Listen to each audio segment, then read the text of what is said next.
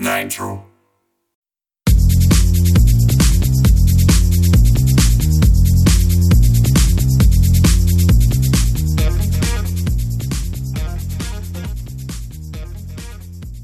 E aí, gente, tudo bem com vocês? Começando mais um Nitrocast, podcast da Nitrogênio. Sejam bem-vindos a mais um episódio. Hoje, hoje vamos conversar com o Júnior, da Hiperativo, uma agência de branding e marketing focado em empresas veganas. Vamos falar sobre arquétipos de marca, sobre arquétipos de marca no contexto do empreendedorismo vegano. Então, dei uma olhada também nos outros episódios, ou melhor, uma escutada, né? Nós falamos sobre construção de marca em vários episódios, em várias etapas da construção de marca. Inclusive, tem um episódio com o Thiago Junqueira, da Prosopopeia, onde a gente vai do início ao fim de uma construção de marca. E também, quem quiser saber um, um jeito de investir no mercado vegano, tem um episódio sobre empreendedorismo vegano com a Caroline do Modesta, que é dona de um mercado vegano aqui de Porto Alegre, e fala de vários segmentos de produção vegana que tá faltando gente para investir.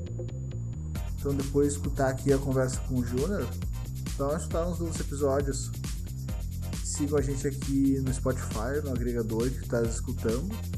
Siga a gente lá no Instagram, arroba nitrogênio underline underline criativa. Compartilhe o episódio com os conhecidos amigos do networking e tenha um bom episódio. Até mais.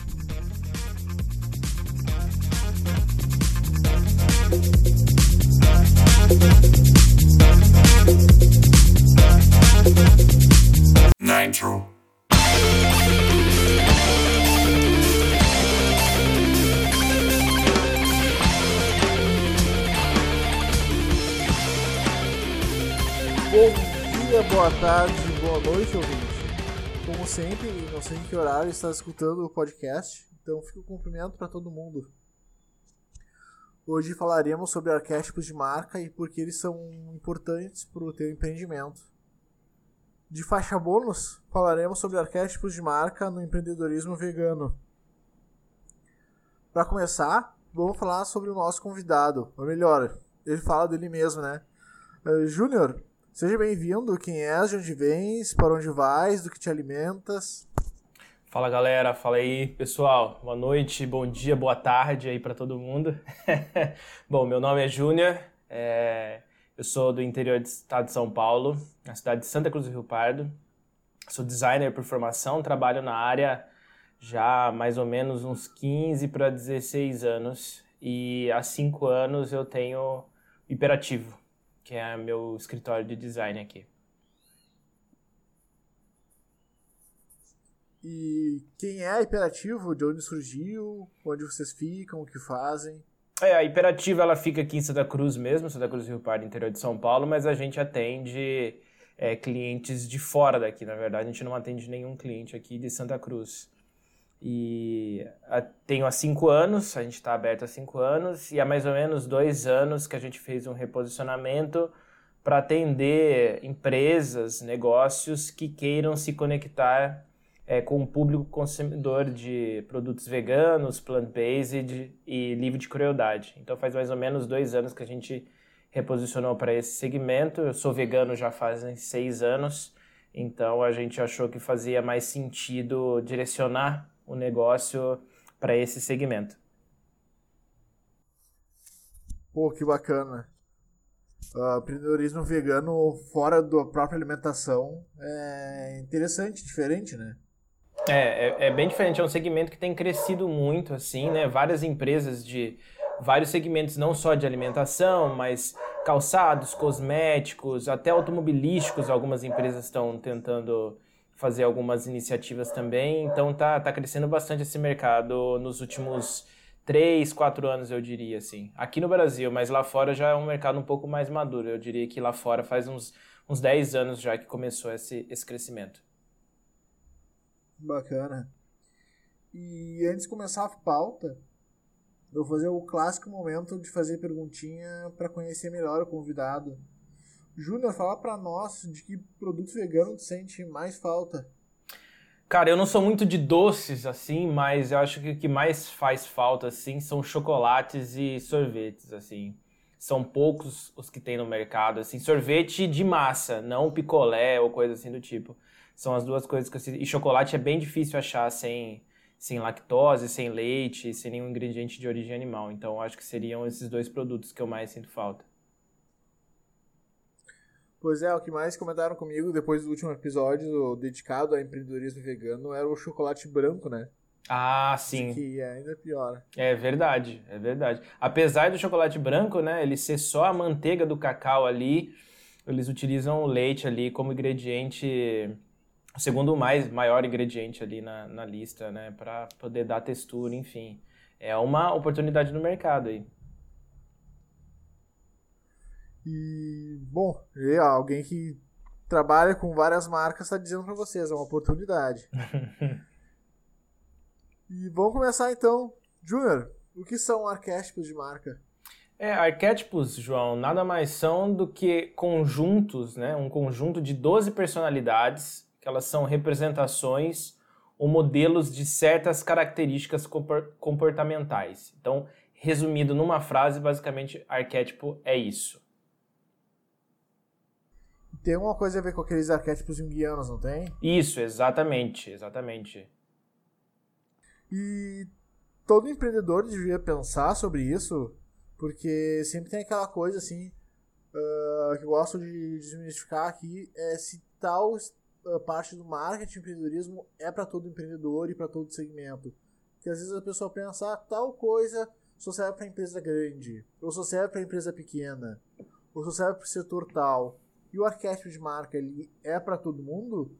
Sim, ele é para todo mundo. Se existe um negócio, ele tem uma marca. Então, todo negócio, independente de segmento ou porte, é, é, o arquétipo ele, ele é ajuda, né, no sentido de construção de marca.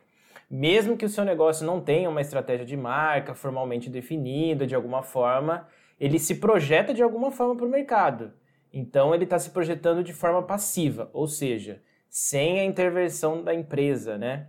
Então a marca está sendo construída ali. É muito melhor para qualquer tipo de negócio que ele influencie no processo de percepção da marca.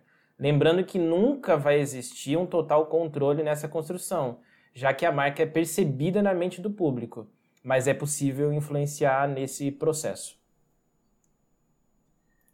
E de onde surgiu esse papo de arquétipo de marca, quem inventou isso e de onde tirou essa conclusão de que os arquétipos lá em Guiano se relacionam com marcas. Uhum. É, como você mesmo falou, né, o conceito primordial de, de arquétipos ele foi criado né, pelo psiquiatra Jung, né, e ele acreditava na existência de padrões emocionais e comportamentais dos seres humanos, que segundo ele eram expressões do nosso inconsciente coletivo, né? Então, na concepção dele, original, eram oito o número de arquétipos. Já os arquétipos, de marca que a gente conhece hoje vem do livro O Herói e o Fora da Lei, é, das autoras Margaret Mark e Carol Pearson, é, onde elas, baseadas no modelo do Jung, elas levaram esse conceito para o mundo das marcas e adicionaram mais quatro arquétipos, ficando agora com um total de 12. Então, a história da onde surgiu é, é essa, assim, vem do livro do Herói do Fora da Lei, baseado nos arquétipos do Jung. Bacana, tem uma coisa embasada, não é aquelas coisas de, de internet que as pessoas inventam fazer associações que não tem nada a ver. Não, na hora exato. de falar de empreendedorismo e marketing. Exato, elas, elas viram que no mercado que a gente vive, né, hoje, isso já, os arquétipos já existem já faz um tempo, e hoje eles são mais ainda úteis, né? Porque hoje em dia a qualidade não é diferencial, preço não é diferencial. Então você precisa de alguma coisa ali para humanizar a marca, para conectar com o público que é, você tem interesse. Então os, os arquétipos eles são úteis para isso.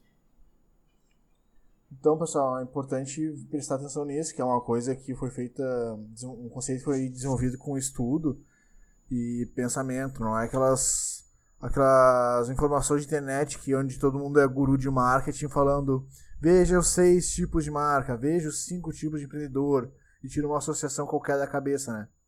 Tem um estudo por trás disso, então é importante pensar no arquétipo de marca. E quais são esses arquétipos? É, os arquétipos eles são um eles são divididos em quatro categorias de acordo com as motivações que cada um deles tem. Então a gente tem quatro categorias. A primeira é independência e realização. O segundo é risco e excelência. O terceiro, estabilidade e controle. E o último, comunidade e prazer. Então vou começar aqui pela categoria de independência e realização. Dentro dessa categoria a gente tem os arquétipos do inocente, do explorador e do sábio. Então vou falar um pouquinho de cada um deles.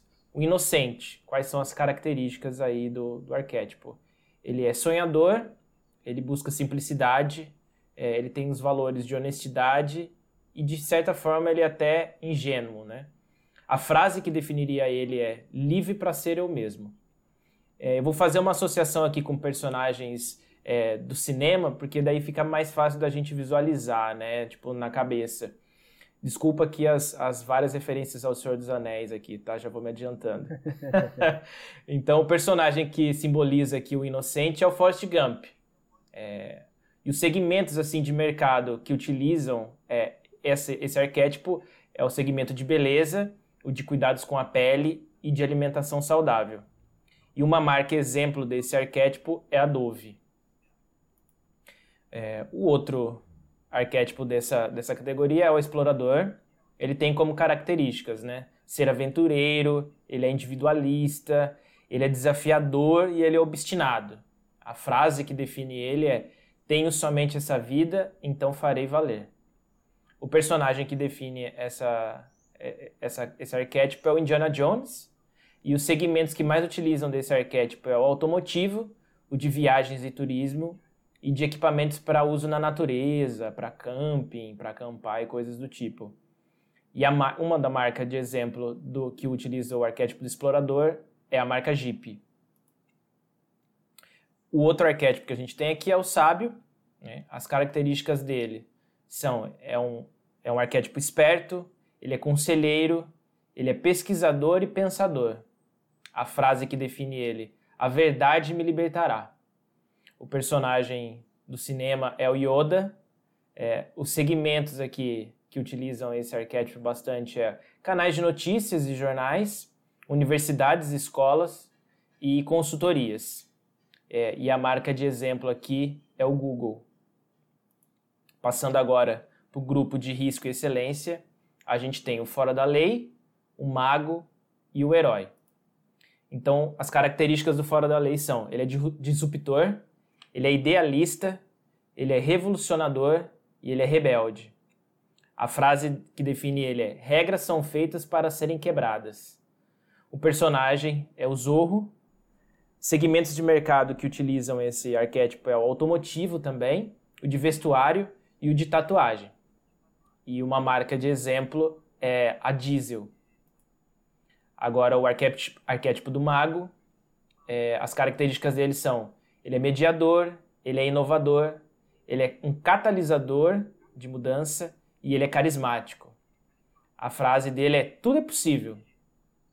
O personagem que define ele é o Gandalf. É, segmentos de mercado que utilizam esse arquétipo são o de entretenimento, o de beleza e o de saúde. E a marca que define é a Disney, marca de exemplo. É, o arquétipo do herói.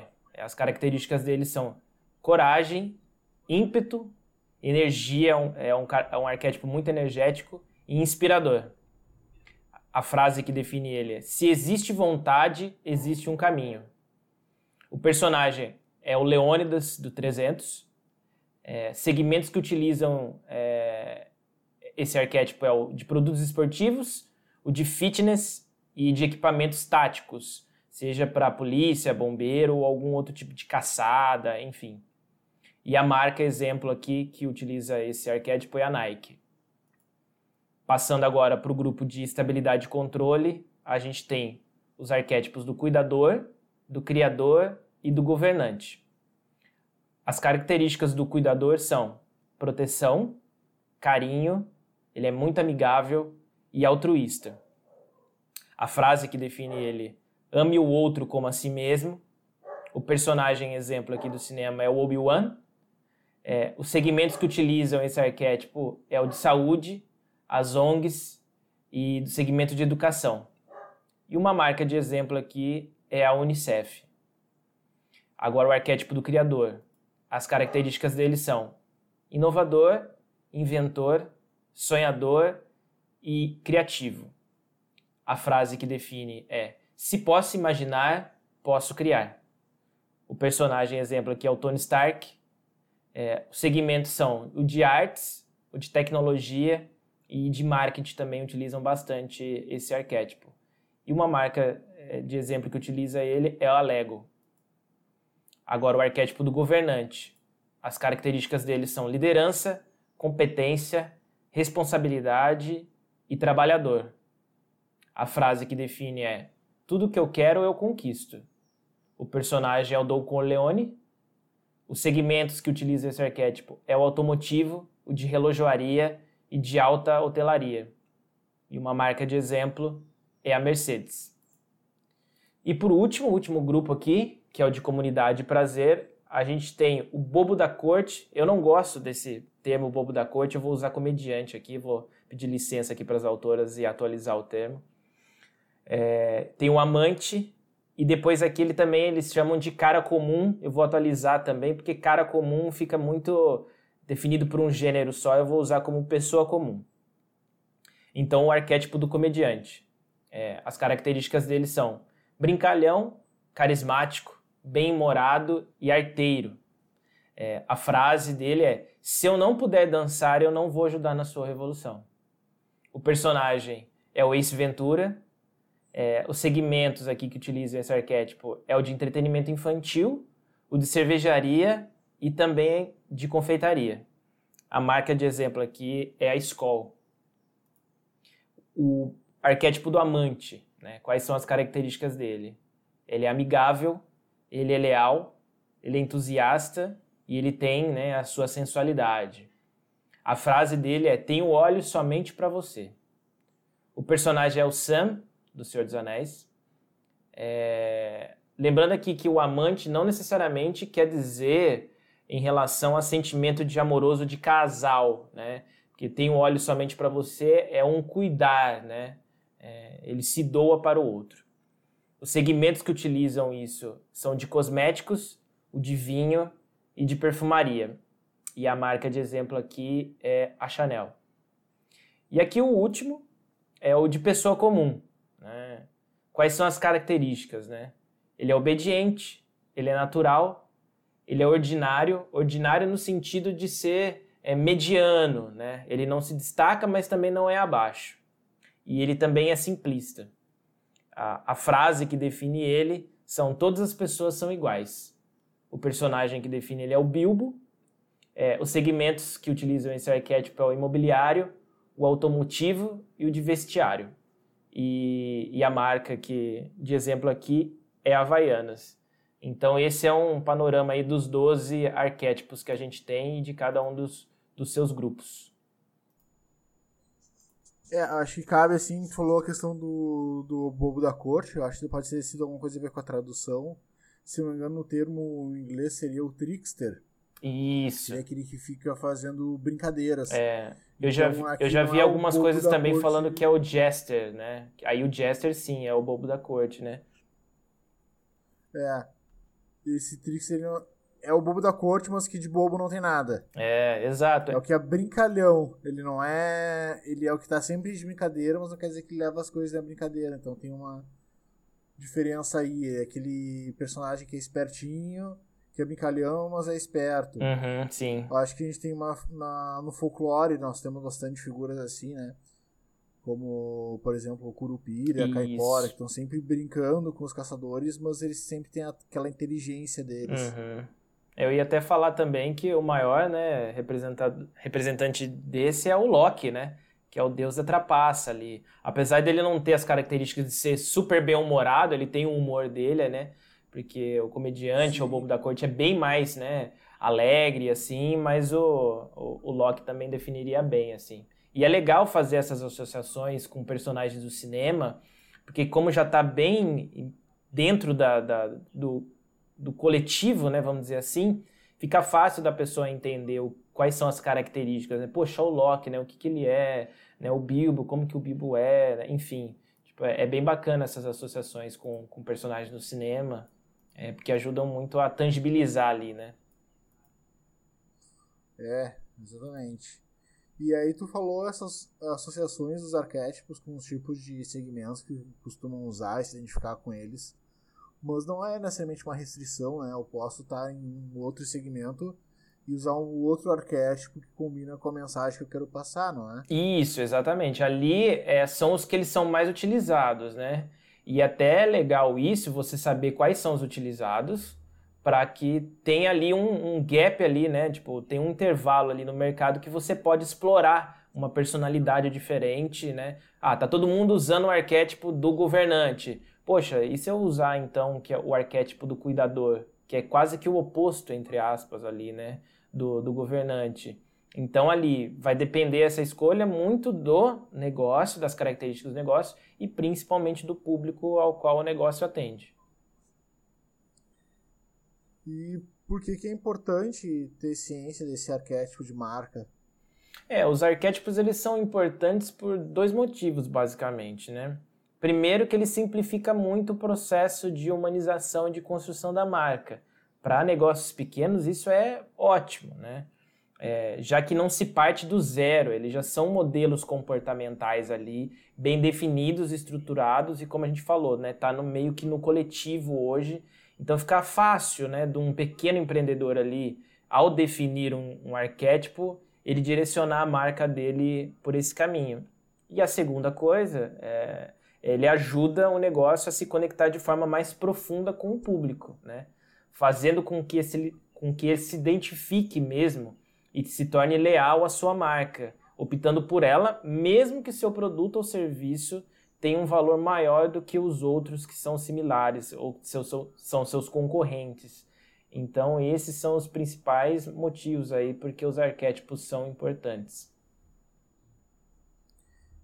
E na prática, assim, tá, eu estudei, entendi que esse arquétipo é interessante para minha para minha marca. Como é que eu uso na uh, na prática uhum, uhum. esses arquétipos? É, o arquétipo ele funciona como uma bússola, né? Ele aponta na direção como o negócio precisa se posicionar e se comunicar com o seu público, né? Então ele é utilizado é, em toda a identidade visual, seja logo, cores, tipografia, imagens, ilustrações, ele influencia nesse processo. Na identidade verbal, que seriam textos, né, toda a mensagem, do e-mail que você escreve, como você atende telefone, como você trata seus clientes, quais canais de comunicação você utiliza, não só clientes e fornecedores, mas também funcionários, enfim. Ele ajuda nesse processo de, de, de contratação também, porque é, você tendo uma, uma marca né, bem definida, com um arquétipo também bem definido, dependendo da pessoa que você vai contratar, ele não se encaixa dentro ali da cultura da empresa. Então pode ser um fator determinante também na parte de contratação. E também na identidade sensorial ali, sons, aromas, texturas, ambiente físico, a luz do seu estabelecimento, se você atende fisicamente, é, o aroma ali, às vezes você proporcionar uma experiência diferente, ele abrindo uma caixa, hoje que a gente está na pandemia, né, você só é, entrega, né, delivery ou pelo correio, você proporcionar essa experiência ali, a textura do material que você utiliza. Então, todos esses pontos né, são influenciados pelos pelo arquétipo escolhido e eles precisam estar alinhados né, ao arquétipo, ao, ao arquétipo para você dar essa consistência ao negócio. Bacana. E como é que eu posso avaliar se eu estou aplicando corretamente?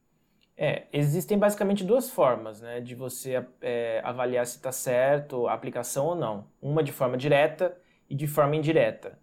As formas diretas são aumento nas vendas, aumentos de clientes, visitações nas, na loja ou no seu site, aumento de engajamento nas, nas suas publicações de redes sociais, aumento até às vezes do ticket médio de compra do cliente, é, diminuição do CAC, que é o custo de aquisição de cliente, porque já que você se comunica né, de forma mais profunda e ele se identifica com a sua marca, é muito menor o investimento que você tem que fazer monetário para adquirir novos clientes. E também a fidelização, né? aumento da fidelização de clientes que você já tem. É claro que talvez nesse processo você perca alguns clientes que não se identifiquem com a marca, mas isso não é ruim. É, sempre falam, né? Tipo, é melhor qualidade do que quantidade. Um cliente fiel ali que sempre compra de você é muito melhor do que um cliente que compra ali esporadicamente, né? É, outra métrica poderia ser o aumento de, da taxa de conversão, né? E, e afins, é, tem várias métricas aí que a gente pode utilizar. E, e formas, formas indiretas né, de mensurar. A satisfação do cliente. É, o cliente, ele chega na loja feliz, ele sai feliz, você tem recebido comentários positivos, às vezes o pessoal manda e-mail, um comentário, adorei estar na sua loja, adorei seu produto, enfim, é, mídia espontânea, né? Você não pediu, chegou o produto na casa do cliente, ele abriu, gostou muito, se identificou com a sua marca, ou você fez uma postagem que ele se identificou, ele vai, ele, ele compartilha. Então, essas, essas métricas, né, são as formas indiretas aí da gente saber se o uso de arquétipos está sendo efetivo, né? Lembrando que cada negócio precisa definir as suas próprias métricas, né? Para mensurar os resultados de acordo com o ramo de atuação e também ver o que faz sentido ou não para a empresa. E como é que eu faço essa escolha de qual arquétipo que eu vou definir para a empresa e, claro, em qual momento que eu faço essa escolha? É, o, o arquétipo ele pode ser escolhido tanto antes da, da empresa iniciar atividades, né? ou como quando ela está iniciando as atividades, ainda não abriu, enfim. É, quando você já tem a loja aberta, o estabelecimento, o negócio, é um pouco mais fácil porque você já tem alguns dados né, ali de mercado. Mas é super possível também fazer para um negócio que está iniciando. Só precisa, né? Existem meios diferentes de colher essas informações. Então, como que eu faço né, para escolher um arquétipo para o negócio? É, a primeira coisa que você tem que fazer encontrar os valores e as crenças do seu negócio. Quais são os valores que seu negócio possui? Por exemplo, é, honestidade, empatia, enfim, etc. É, e além desses clichês, você vai listar todos os valores que, que seu negócio tem. No que o seu negócio acredita? Por exemplo, sustentabilidade, diversidade, equalidade, enfim, você vai primeiro fazer esse levantamento dos valores e das crenças do negócio. Depois, você vai identificar o público-alvo né, e as suas necessidades. Quem é o público que o negócio pretende atender ou atende? Né? Fazer o levantamento dos dados demográficos, como idade, sexo, estado civil, onde mora, dados socioeconômicos, né, salário, escolaridade e principalmente comportamentais, que é personalidade e atitudes desse público. Né? E quais são as necessidades deles? quais as dificuldades que eles têm, o que, que eles desejam atingir. E assim, esses, essas informações não são restritas a, por exemplo, eu tenho uma loja de alimentação natural. Ah, quais são as necessidades de alimentação natural que o meu público tem? Não. Você tem que pensar de forma ampla, abrangente, né? É de forma geral. Não limite-se a pensar no, no, seu produto como ali um ponto de partida para as dificuldades ou para o objetivo que ele quer atingir nesse momento é bem abrangente mesmo, é de forma assim que você consegue é, aprofundar né, nessa, nessas informações né, e chegar ali no cerne do que, que o, o cliente realmente está querendo atingir, quais são as dificuldades. O próximo passo, depois disso, é o que, que o seu produto proporciona, produto ou serviço, proporciona para o seu público. Agora sim, você já tem os dados do seu público, é, veja o que, que o seu produto ou serviço faz para ele. Ele ajuda a diminuir ou eliminar alguma dificuldade que ele tem? Ele acelera ou é um pré-requisito fundamental para alguma meta ou objetivo que seu cliente tem? É, muita gente às vezes fica em dúvida aqui, falando: ah, mas o meu cliente ele só entra aqui para comer uma comida gostosa, por exemplo. Mas existe ali né? Um porquê maior do que por que, que ele quer comer uma comida gostosa? Será que porque durante a semana ele não trabalhou ali, ficou a semana inteira comendo marmita e no final de semana ele quer comer alguma coisa diferente? Ele quer ter uma experiência mais bacana? Então tem que se aprofundar e, e examinar é, bem quais são é, o que o seu objetivo, o que o seu produto ou serviço proporciona para o seu cliente, né? Sempre tem um porquê maior do que é, o só consumir ou só comprar. Aí sim, depois desses dados, o último passo fica muito mais fácil agora de você escolher um arquétipo, né? É, antes disso, nenhuma marca é somente um arquétipo. Sempre existe o arquétipo dominante e um outro subdominante, né? É, Para escolher o arquétipo dominante, agora é só alinhar o que o seu público recebe de valor ao adquirir o produto né, ou o serviço seu, o que, que seu negócio faz. Né? E para escolher o subdominante é preciso olhar os seus valores e crenças é, do negócio, buscar um arquétipo que, se mais, que mais se encaixa ali, que é o como o negócio faz. Então, o dominante é o que o negócio faz para o seu cliente, né? o que, que ele qual o objetivo e o que, que você ajuda no seu, no seu público, no seu cliente. E o subdominante é como você faz, que já aí já é a parte de personalidade ali. É como se fosse uma pessoa, a gente nunca é uma coisa só, a gente vai, né, é, a gente pode estar ali ser o governante no momento é, e depois ali, características, né, vai depender muito do contexto. Então, esse é o, o framework básico ali para escolher um, um arquétipo para o negócio. E aí, voltando assim pro atenção para o mercado vegano, tem arquétipos que funcionam melhor nesse mercado? É, não existe um arquétipo ali que se encaixe melhor dentro do mercado vegano, não, porque é muito individual e único de cada empresa, né? É, um arquétipo não define um mercado todo, né?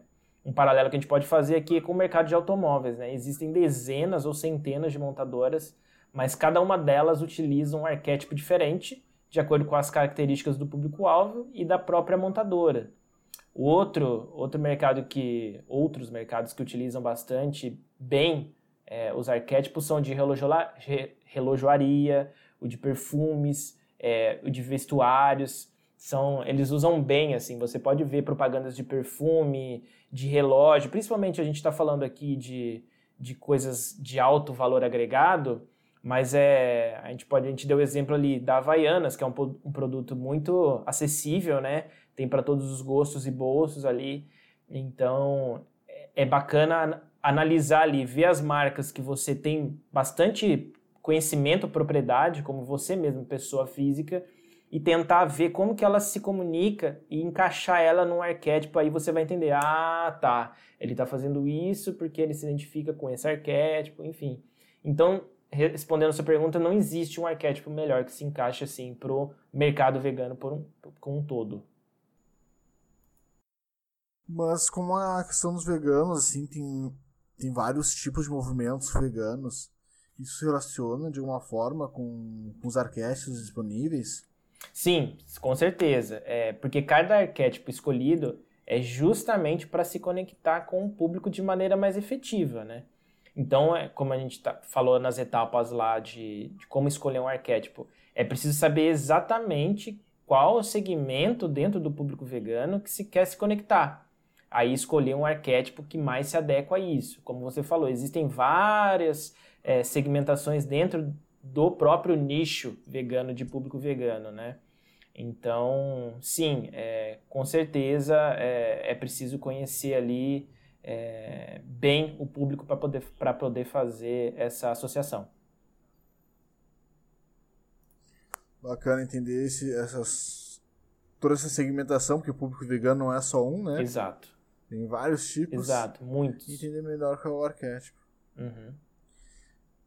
Uh, que outras informações de dicas tem pro pessoal que vai utilizar arquétipo de marca? É, uma dica que eu poderia dar é não ficar engessado assim, sabe, pelo arquétipo definido. Muita gente às vezes acaba cometendo esse erro. Ah, então eu sou o governante, então você é o governante, sabe? Não é também tipo escrito em pedra, né? Não é porque uma marca seja escolher um arquétipo mais sério que ela não possa ter toques de humor aqui e ali ou vice-versa, né? É, é uma, é, o arquétipo é a humanização da marca. Então, como eu falei, a gente nunca é uma coisa só. A gente tem ali momentos é, onde a gente é mais bem-humorado, onde a gente precisa falar mais sério, enfim. Mas, de forma geral, ela precisa manter uma coesão, né? E, e essa humanização, ela traz essa justamente essa aproximação das, das pessoas. É, então é mais a questão de adequar né, a comunicação do negócio ao contexto que essa comunicação está inserida. Então essa é a principal dica que eu daria, não ficar engessado pelo arquétipo, é, seja o dominante ou o subdominante que for escolhido. E aproveitando que falamos sobre empreendedorismo vegano, gostaria de deixar alguma dica pessoal sobre esse assunto, sobre esse mercado, não só sobre arquétipos de marca, mas se tiver mais alguma coisa para adicionar, alguma dica para o pessoal que quer investir nessa área. É, eu poderia falar aqui, pro, especificamente para negócios veganos, assim, quais são os arquétipos que são mais utilizados nesse segmento, né? Que é o do, do fora da lei, né? O inocente e a pessoa comum. E eu vou explicar por que, que são esses três. Mas não necessariamente um negócio vegano precisa, né, tipo, ser nesses três, como eu disse. Vai depender do público, do mercado e da própria empresa.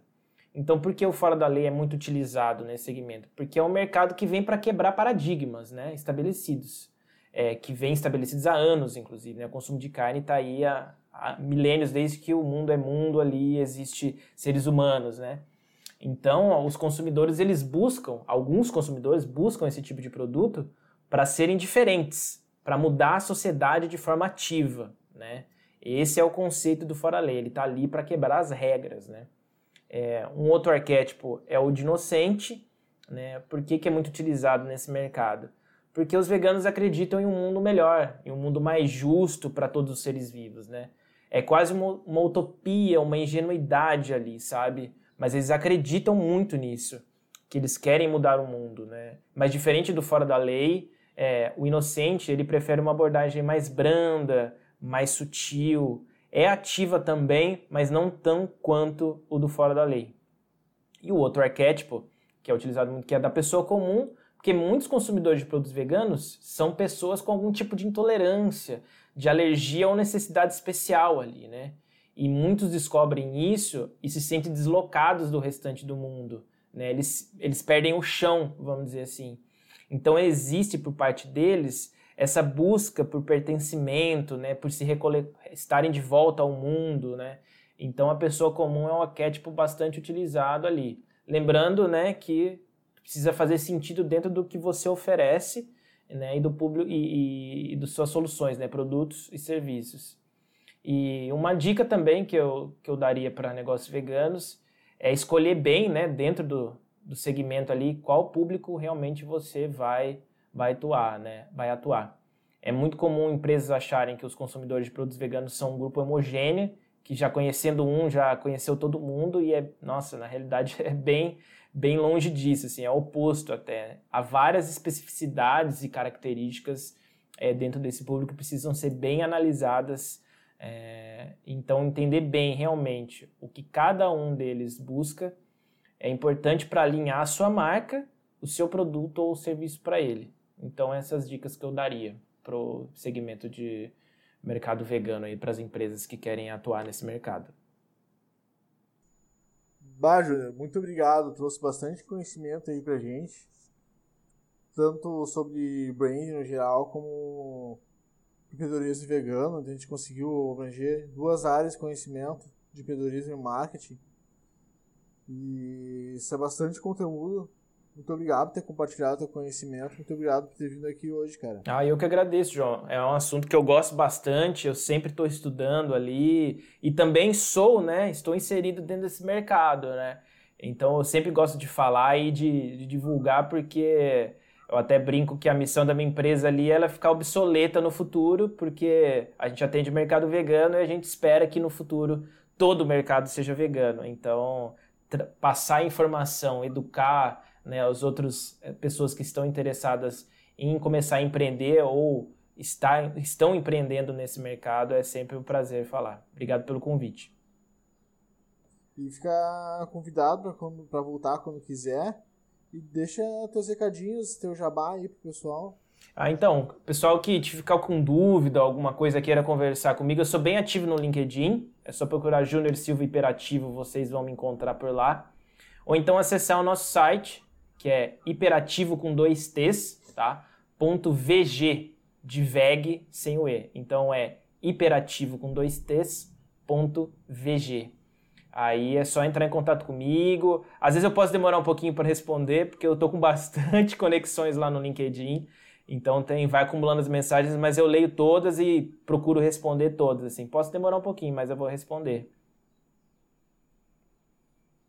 E para finalizar o episódio, qual é a música que a gente vai escutar hoje? Cara, como um bom nerd, né? Vocês viram aí que eu passei referência de Senhor dos Anéis, Star Wars, né? Eu vou ter que ir pro rock progressivo, né? Eu vou, vou pedir a música Universal Mind do Liquid Tension Experiment.